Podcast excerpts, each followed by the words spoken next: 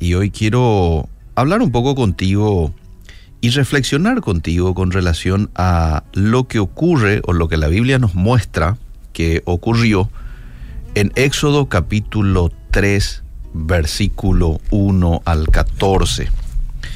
Éxodo capítulo 3 eh, contiene una historia muy linda y es la historia precisamente en donde vemos que Dios se comunica con Moisés de manera a que él pueda tomar la posta como la persona que guía al pueblo de Israel de la esclavitud rumbo a la tierra prometida. Recordarán ustedes de que el pueblo de Israel estaba pasando muy mal en Egipto, siendo esclavos por los egipcios, y ellos estaban quejándose de lo mal que estaban pasando. Dios escuchó esas oraciones, esas quejas, y ahí es donde empieza a actuar. ¿eh? ¿Y cómo Dios actúa? Bueno, visitando a Moisés, que se encontraba muy lejos, él había huido eh, por una cuestión ahí que no salió bien, él actuó en su impulsividad, mató a un egipcio, se dio cuenta de que no ha pasado desapercibido ese hecho, otros más se han dado cuenta de que él había matado, eso le entró un temor a Moisés por ello, ya el faraón se enteró también, entonces eso lo hizo huir a Moisés de tierra de Egipto. Y va a un lejano lugar en donde Dios, muchos años después, después de un tiempo de preparación, lo visita y le dice que él era el encargado de ir nuevamente eh, junto al faraón, esta vez para pedir por la liberación de su pueblo. Cuando Moisés se entera de que él sería quien sacaría a los esclavos hebreos de la esclavitud egipcia, ¿sabes cómo reaccionó? Con las siguientes palabras. ¿Quién soy yo para que vaya Faraón? Esto está en Éxodo capítulo 3, versículo 11. ¿Quién soy yo para que vaya Faraón? Y Dios le asegura, yo voy a estar contigo. El verso siguiente, capítulo 3, verso 12. Yo voy a estar contigo. Como que Dios aquí le dice, no importa quién sos vos, yo voy a estar contigo. Y eso hace la diferencia, Moisés. La presencia de Dios, amable oyente, fue una parte clave del proceso de capacitación de Moisés como líder.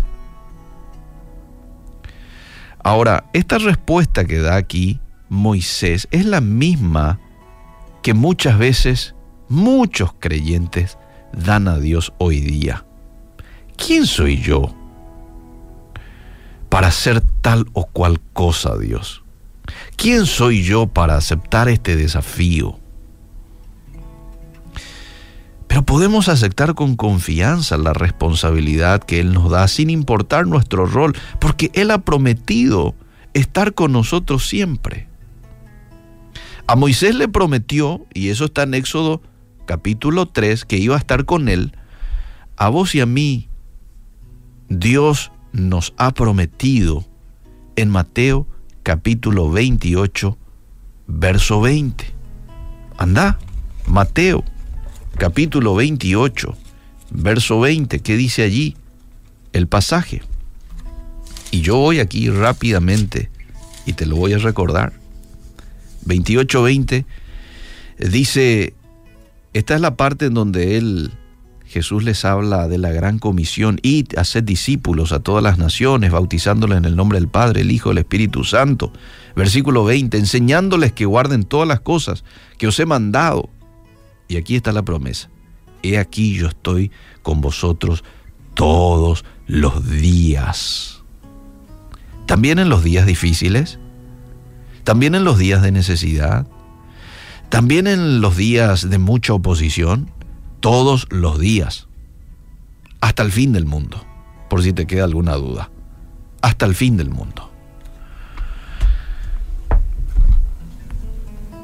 Pero Moisés se preguntó, y, y atendé un poco esta parte, Moisés se preguntó si el pueblo hebreo lo escucharía. Y es bastante razonable la pregunta que hace Moisés, porque él llevaba mucho tiempo fuera de Egipto. Y no solo eso, sino que su última interacción con los israelitas había sido negativa. Esto lo vas a poder leer en el capítulo anterior de Éxodo, capítulo 2. Y es el, episodio que eh, te contaba al arrancar la reflexión, en donde él mata al egipcio. Entonces, ¿qué tipo de influencia podría tener? Pero Dios les responde que la única credencial que Moisés necesitaba darle era que Moisés era un enviado por Dios, el yo soy, Éxodo 3:14. Y no solamente le dijo que él iba a estar con él y que él era quien lo enviaba a Moisés, sino que también le dio un ayudante. Mira qué interesante. Te doy un ayudante, tu hermano Aarón. Y esto nos deja una linda enseñanza que cuando el Señor nos encomienda una tarea, Él nos va a otorgar la autoridad espiritual que necesitamos para llevarlo a cabo. Y nos va a proveer de personas que nos ayuden. Dios prometió capacitarnos para su obra. Usted no se preocupe, usted haga más. Dios lo llamó a hacer algo, haga más. Y esta es la pregunta que te quiero hacer al final de esta reflexión. ¿Cómo reaccionás vos cuando Dios te pide que le sirvas? ¿Cómo reaccionás vos cuando Dios te pide algo específico, como le pidió a Moisés que vaya y dirija al pueblo de Israel, de Egipto, a la tierra prometida? Moisés dijo, ¿quién soy yo? ¿Y vos cómo reaccionás? Si Dios te llama, Dios se va a encargar de capacitarte.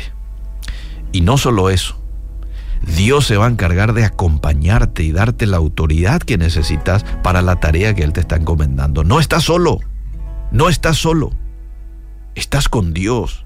Y Dios te va a dar la sabiduría, Dios te va a dar la inteligencia, Dios te va a dar la estrategia para llevar a cabo esa tarea. Y no solo eso, te va a colocar a una persona que te pueda también capacitar y acompañar, así como lo hizo con Moisés.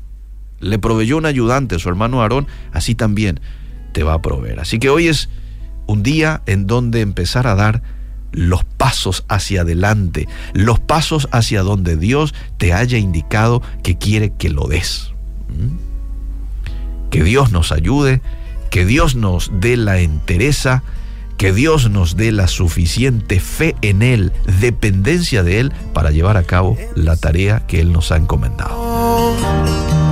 En tinieblas, desierto, abres caminos, Dios.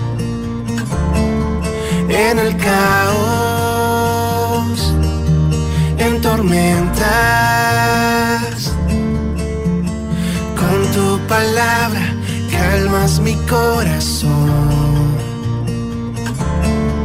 Cuando atraviese las llamas, no me quemaré, no me quemaré. Atraviese las aguas, no me hundiré, no me hundiré. Sé que estás conmigo, sé que estás conmigo. Amor me abraza, yo no te veré, yo no te veré.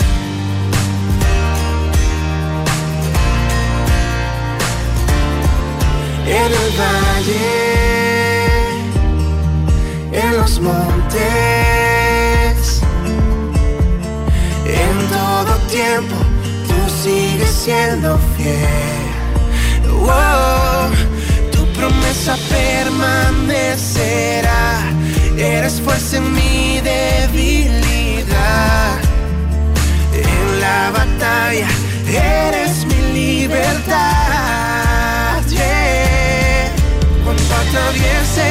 llamas, no me quemaré, no me quemaré